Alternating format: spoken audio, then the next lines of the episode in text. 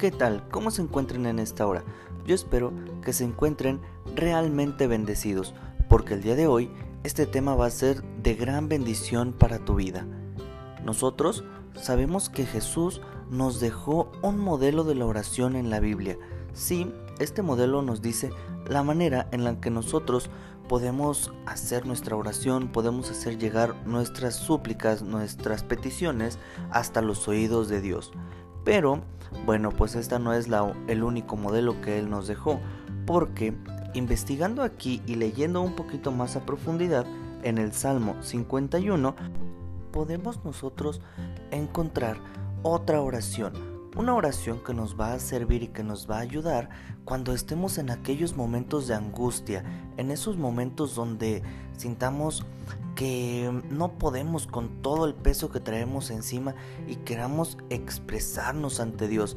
Esta oración va a ser de gran bendición para nosotros porque aquí nos da las pautas que nosotros debemos de utilizar para que esta oración sea completamente efectiva.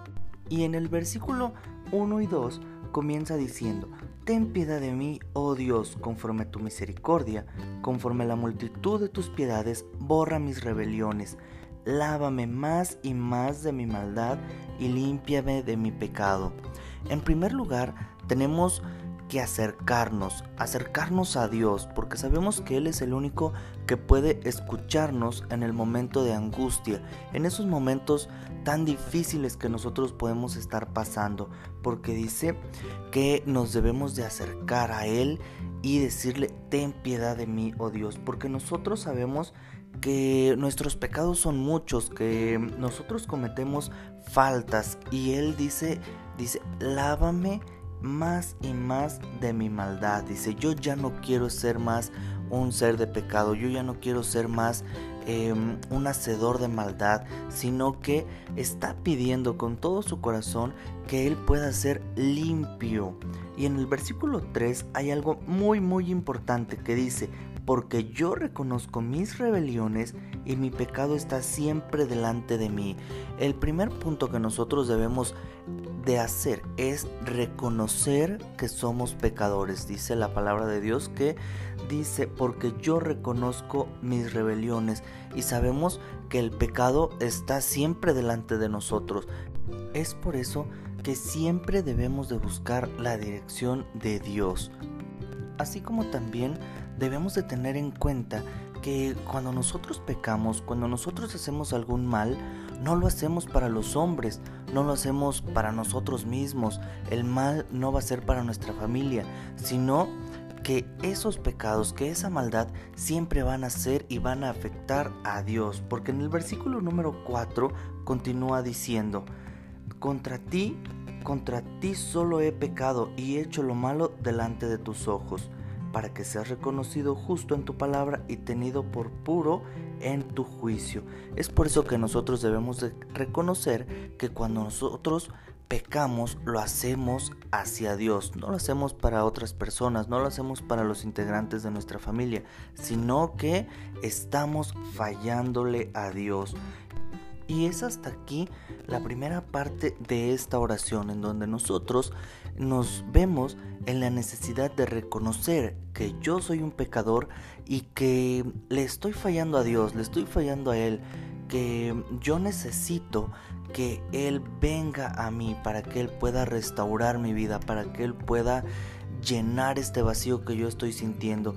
Y más que nada para que Él venga a limpiarnos, porque esta, esta segunda parte que viene aquí en este capítulo, en el versículo 7 dice, Purifícame con hisopo y seré limpio, lávame y seré más blanco que la nieve. Es ahí donde nosotros comenzamos a pedir el perdón de Dios, empezamos a, a rogar porque Él nos limpie, porque esas manchas de pecado que nosotros tenemos, que Él nos purifique y que Él las borre por completo, porque sabemos que Él es el único que puede hacer todas las cosas nuevas, porque así lo dice su palabra, ¿verdad? Que Él hace todo nuevo, Él vuelve a restaurar nuestra vida, pero es muy importante que nosotros podamos acercarnos a Él, que nosotros lleguemos a Él con un corazón eh, humilde, con un corazón sediento de la, de la presencia del Señor, que Él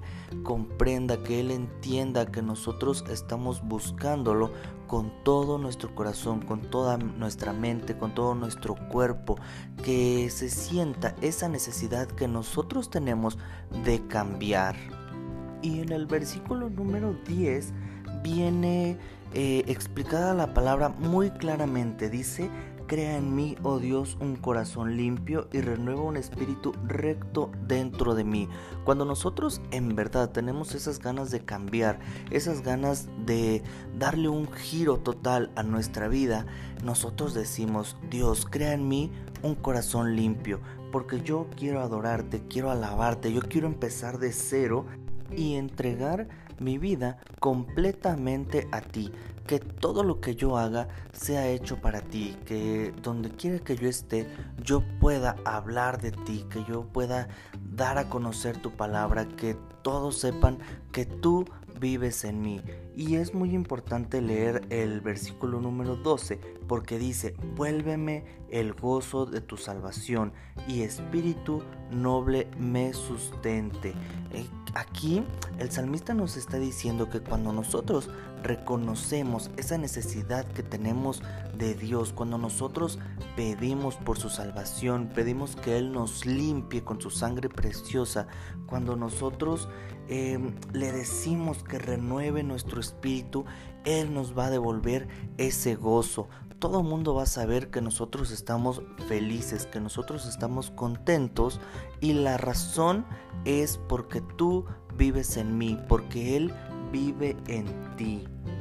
Y va a ser de esa manera que nosotros vamos a poder hablar de Dios a las demás personas, vamos a poder ganar más almas para Él, vamos a poder llevar su palabra a cada rincón del planeta, a cada rincón del mundo. Todos deben de saber que Él es bueno, que para siempre es su misericordia y Él está presto para escucharnos y para perdonar cada una de nuestras ofensas. Así es que eh, ¿qué esperamos para que nos podamos acercar a Él, para que podamos recibir todas las bendiciones que Él tiene para nosotros, que mm, nosotros podamos disfrutar de esta vida nueva que Él nos promete, que Él nos da? Y hay algo muy importante que aquí nos sigue diciendo en el versículo número 17. Dice, los sacrificios de Dios son el espíritu quebrantado al corazón contrito y humillado no despreciarás tú, oh Dios.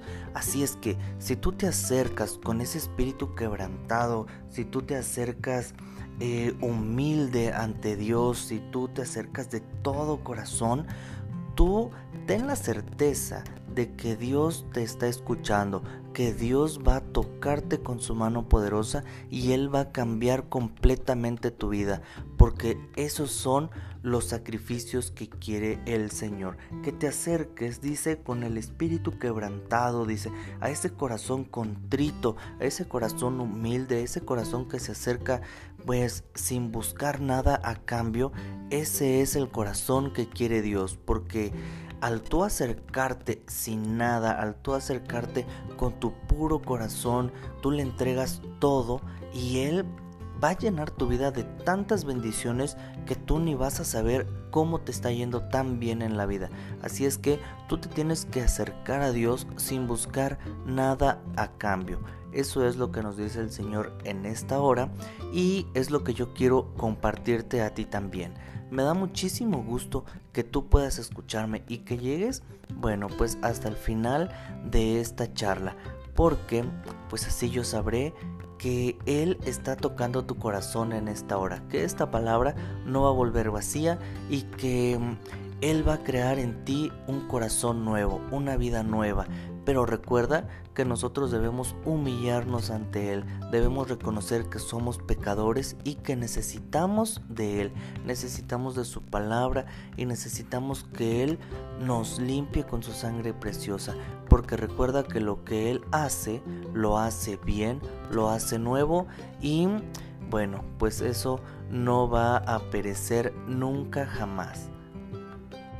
Muchísimas gracias por escucharme en esta hora y yo deseo que Dios siga bendiciendo tu vida, que Dios te siga usando grandemente donde quiera que tú te encuentres y que tú puedas ser luz en medio de la oscuridad. Así es que nos estaremos viendo en otro episodio.